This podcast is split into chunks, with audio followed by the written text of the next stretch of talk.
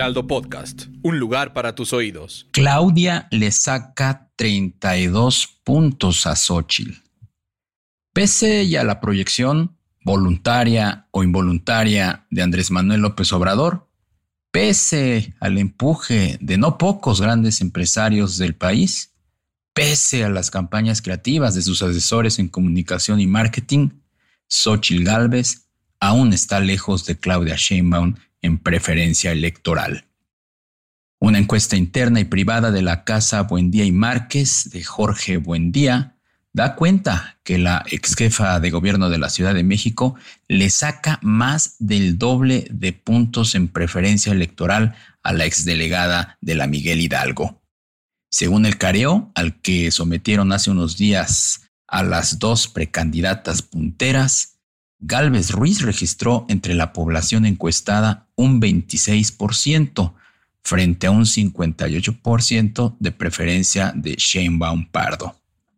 El estudio también coloca a la cabeza a Sheinbaum en la carrera interna de Morena, con 35% de la intención de voto frente a un 22% de Marcelo Ebrard, un 11% de Adán Augusto López, un 7% de Gerardo Fernández Noroña, un 5% de Ricardo Monreal y un 5% de Manuel Velasco.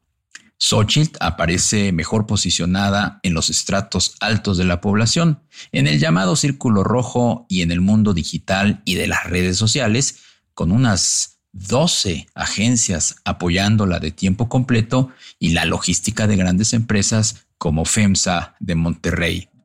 Claudia, por el contrario, trae atrás a un buen número de gobernadores, como Delfina Gómez del Estado de México, Laida Sansores de Campeche, Mara Lezama de Quintana Roo y Marina del Pilar de Baja California.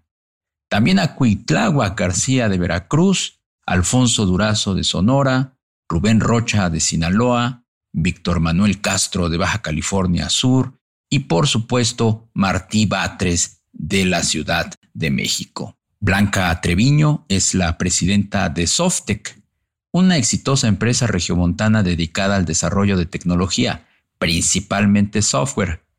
Hace unas semanas se unió al grupo de apoyo a Xochitl Galvez por invitación de José Antonio Fernández Carvajal, presidente de FEMSA.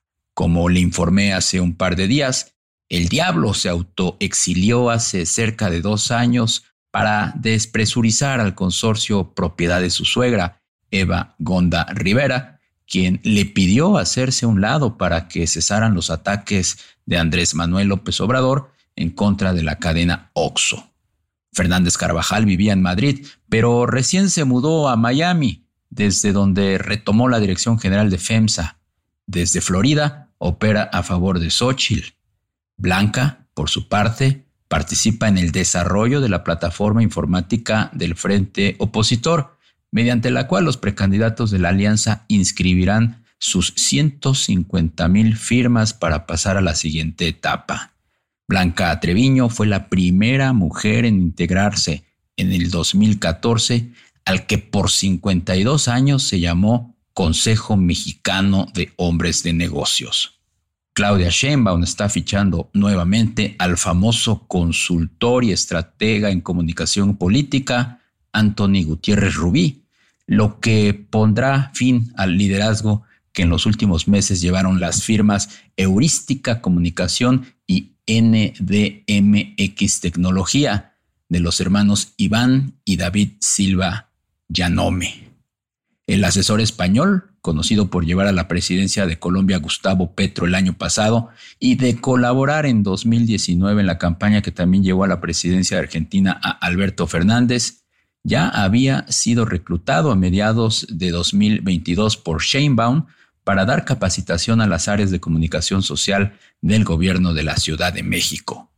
Su contrato terminó hacia abril de este año, pero por lo visto la doctora quedó muy satisfecha con su labor porque Gutiérrez Rubí será quien maneje su campaña presidencial. Claro, siempre y cuando se imponga a Marcelo Ebrard y a Adán Augusto López.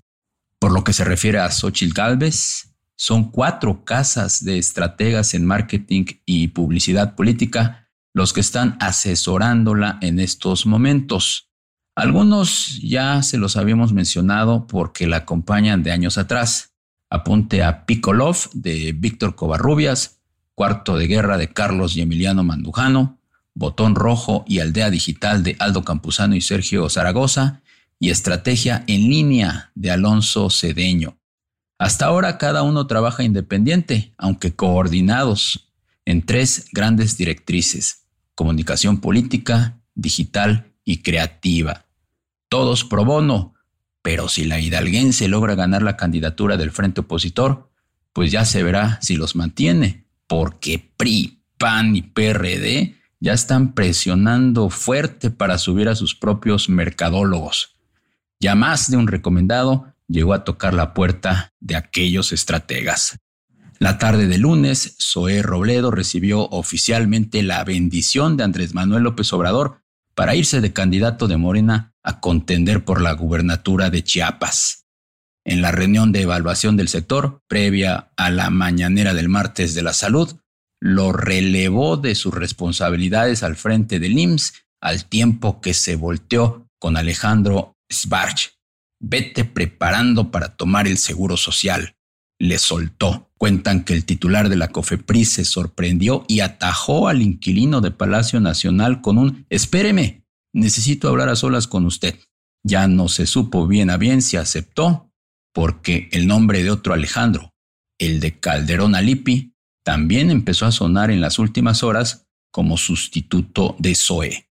Se trata de quien se encargaba de las compras consolidadas de medicinas en el INSABI. Así, el creciente golpeteo debajo de la mesa entre las corcholatas de Andrés Manuel López Obrador.